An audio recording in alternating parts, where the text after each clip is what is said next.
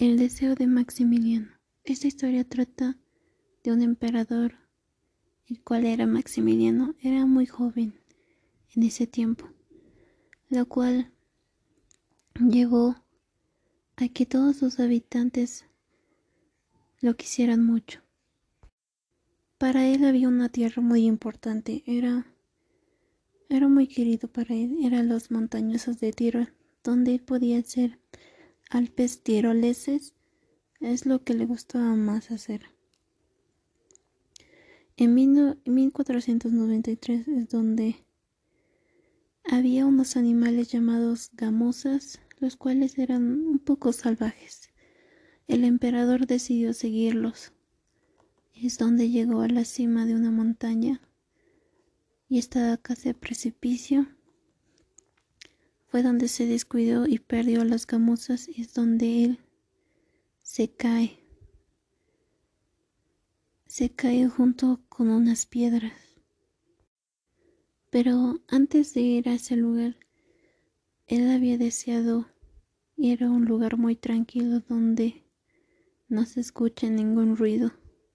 Eso sería el lugar adecuado para un trono de un emperador. Ya después de haber caído, y él estaba acompañado por unos hombres, los cuales lo habían perdido de vista. Es donde el emperador se asustó, ya que tendría que tener toda la fuerza para agarrarse, y que podría caer más. Es donde un hombre apareció. E era un pastor, el cual cuidaba de su rebaño. Pero en el lugar que se encontraba se llamaba, era más conocido como la pared de San Martín. Este hombre fue a manifestar lo que había sucedido con otros habitantes, lo cual reunió a una cantidad de personas, lo cual vieron que era muy imposible sacar a ese hombre.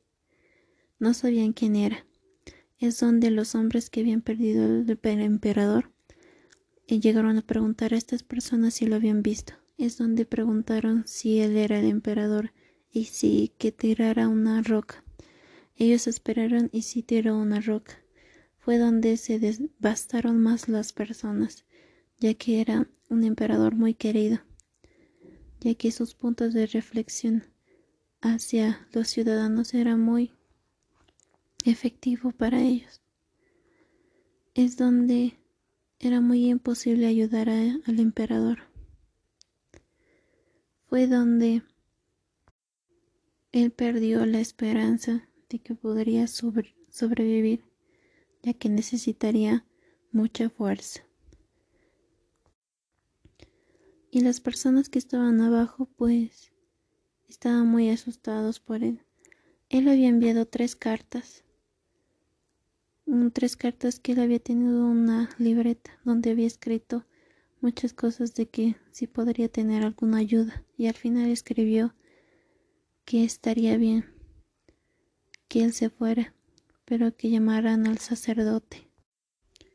El sacerdote hizo una oración, lo cual lo ayudó muy bastante, bastante al emperador.